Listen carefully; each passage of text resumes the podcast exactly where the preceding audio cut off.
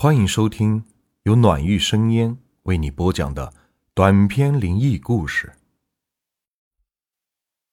今天的故事名字叫《卖大蒜》，作者松浦路人。这是十多年前发生在我身上以及几个小伙伴身上的真实的过往。之所以写出来说给大家听，是因为毕竟已经过了快二十年了。这件事压在我心头，时常让我从睡梦中惊醒。我不想总是一个人承受这种精神上的折磨。说出来，或许会好一些。那个时候，我的家住在农村。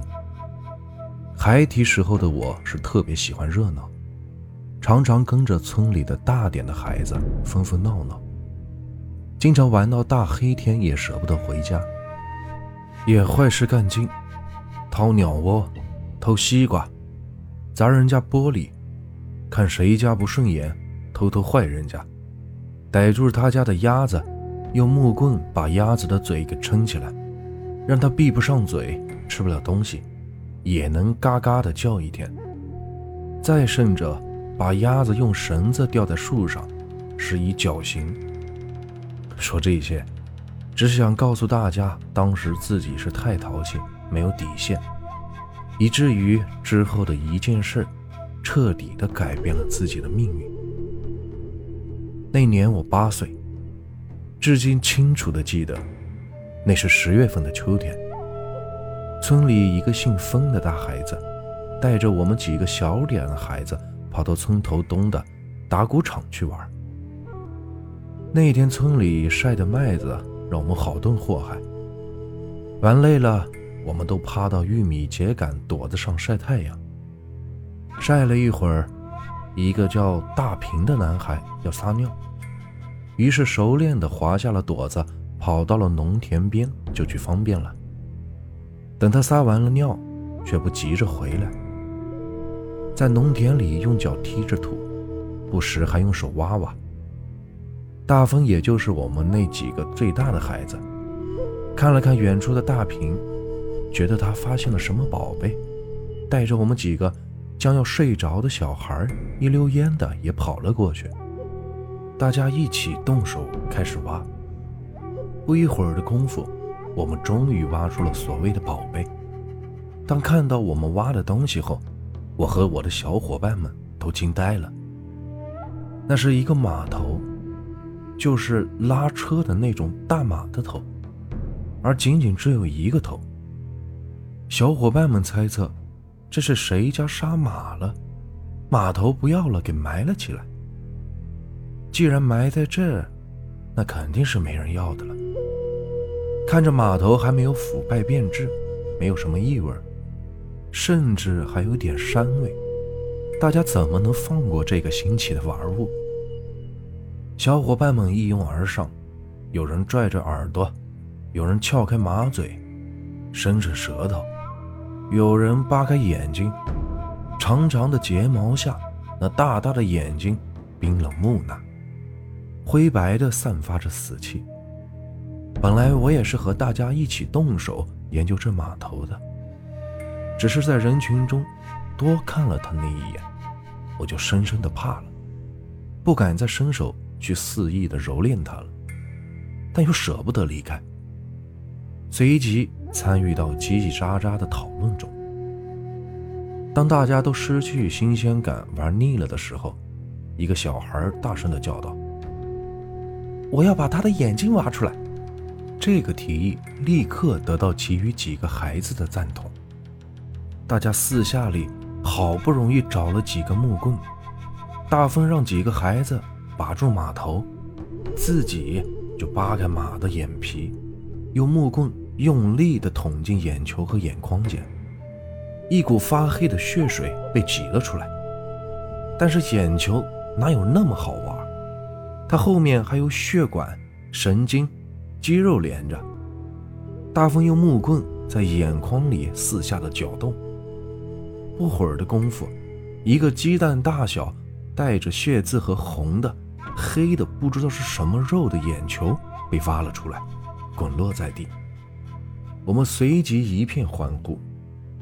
再用此法，另一只眼球也被成功的挖了出来。滚落在地的两个眼球，在我们的脚下无视的喧闹。他们只是静静的躺着，静静的望着彼此。失去眼球的马头摆在地上，两道血渍顺着黑洞洞的眼眶缓缓的渗下。没有眼珠的马头，异常的诡异渗人。看到这一幕，提议挖眼球的孩子，竟是有些怕了，身体不由自主的抖动着。小伙伴们也都沉默了，也包括我。大风抬起头，看向谷场的另一边。那里有老家晒的大蒜，编成辫子一样整齐地挂着。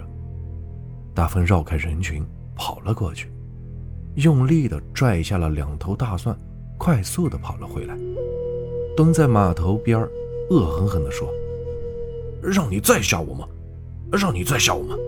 那，我还给你眼珠子，还你眼珠子。”边说，大风用力地将大蒜。塞进马头的眼眶里，塞完这边塞那边，然后抓起马头，竟然还炫耀一下。白色的大蒜镶在枣红色马头的眼眶里，怎么看怎么别扭，特别是眼眶下的血渍，仿佛马头在流泪一般。天渐渐的黑了下来，小伙伴们的心里都感觉不怎么舒服，纷纷离开了晒谷场。那个让我们玩坏的码头被大风随意地扔在了田里。黑暗中，只有地上那两颗眼珠子目送我们离开，躺在地上看着我们，静静的。那一天，我晚饭吃的并不香，炖的是大骨头，也没吃几口，总觉得菜碗底下隐藏着一只眼珠子，它透过汤水。透过油花，紧紧地盯着我们的一举一动。我不敢把筷子伸向他。那一晚，北风呼啸，月色全无，村子在凌厉的寒风中越发的安静。人们都早早的睡下，唯有熬夜的大妈们还守在星星知我心前。后半夜，风停了。也看不到了丁点灯火。人们没有注意到的是，那一晚，至始至终，全村没有听到一声的狗叫。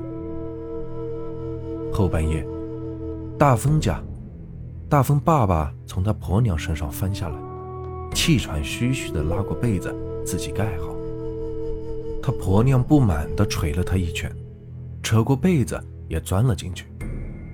这样安静的夜晚，一定会发生很多事情吧？就在大风爸爸朦朦胧胧进入梦乡的时候，咚咚咚的响起了敲门声。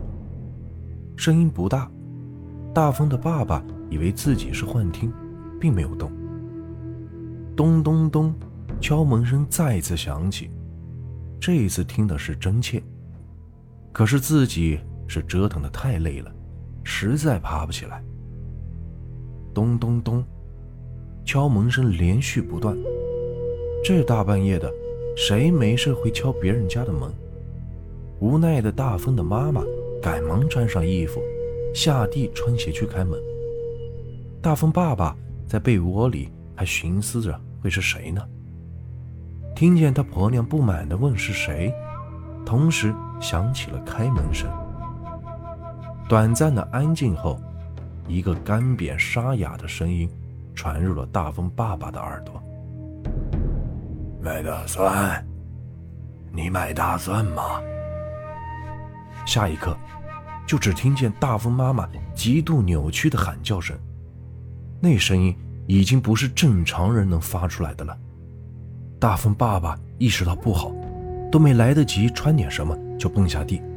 看见门口自己婆娘抽搐在地，口吐白沫，急急地掐住人中，才扭头看向门外。黑漆漆的院子，哪有什么卖蒜的人？缓过来的大风妈就那样傻痴痴地望向门外，嘿嘿地笑了一下。大风爸爸把他婆娘抱回了屋子，这才拽过一条内裤套上，然后不停地询问他婆娘到底看到了什么。可是，傻痴痴的大风妈微笑了一下，然后就不再说话了。大风爸爸无可奈何，好不容易熬到了天亮，他婆娘的症状也并没有好转。热好了饭菜，去叫小吴的儿子吃饭，哪还有大风的影子？这下，大风的爸爸真的是急了。从半夜开始，儿子的屋子里就一点动静也没有。婆娘那么大声的动静，儿子也没有什么反应。联想到诡异的后半夜卖大蒜的这个事儿，不禁的一身冷汗。儿子可是封家的独苗，万一有个什么闪失，怎么对得起列祖列宗？安顿好自己的婆娘后，急忙家家户户的找儿子。又听说后半夜有人去他家卖大蒜的事儿，人们都觉得是不可思议。就这样口口相传，整个村子都沸腾了，都忙着找大风。在全村人的努力下，大风终于被找到了。遗憾的是，找到他的时候，大风也陷入了深度的昏迷，当时满脸是血。大风的爸爸是一路抱着大风赶去医院的，发现大风的地方。就是村东头的晒谷场，我们几个小伙伴没有看到受伤的大风，但是都隐隐觉得和前一天晚上发现的那个码头有关。被救起的大风被他爸爸送到医院，护士在清洗脸上血渍的时候，发现这些血渍都是从眼睛里流出来的。负责的护士拨开大风的眼睛。当看到大风眼眶里的东西时，年轻的护士竟吓得瘫坐在地上，颤抖不停。大风眼窝中哪还有什么眼球？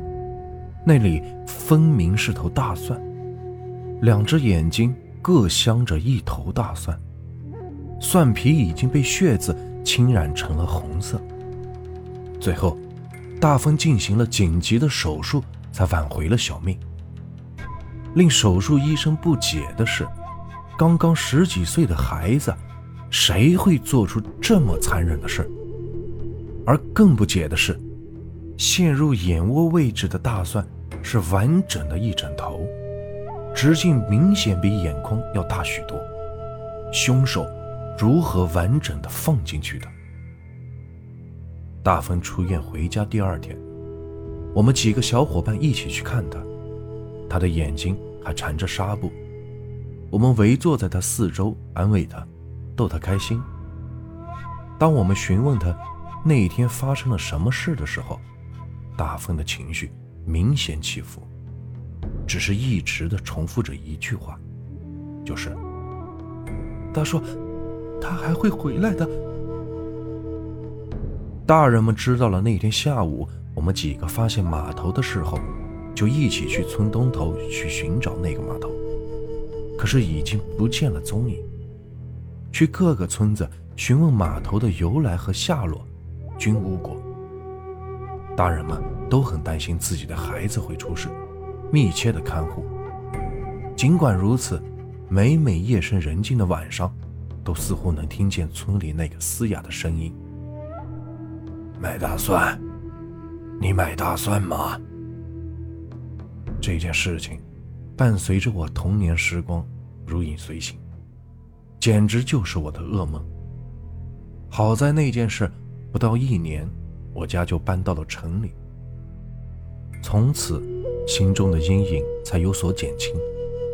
后来听说，当年和我们一起玩耍的大平也遭遇了不测，不知道是否和当年的那件事有关。我不断的在网上找一些真人真事的鬼故事，希望能偶遇和我有过类似恐怖经历的人，但是一直无果。直到现在我都很好奇，大风当年遭遇了什么人、什么事也一直在想，那个卖大蒜的到底是怎样的存在，让大风他妈妈至今还傻痴痴的不时的一笑。我把我的遭遇像写鬼故事一样挂在了网上，一方面真的希望碰到给我解释的人，另一方面，心情也确实舒展多了，重担不用独挑了。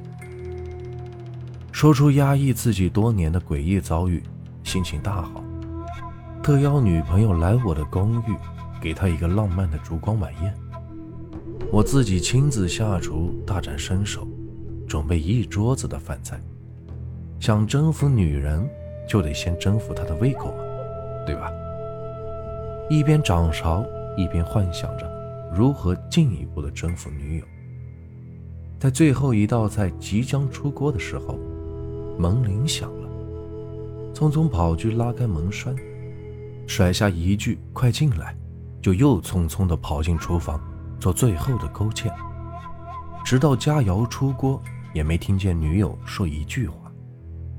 我就纳闷，看向了客厅，没女友的影子。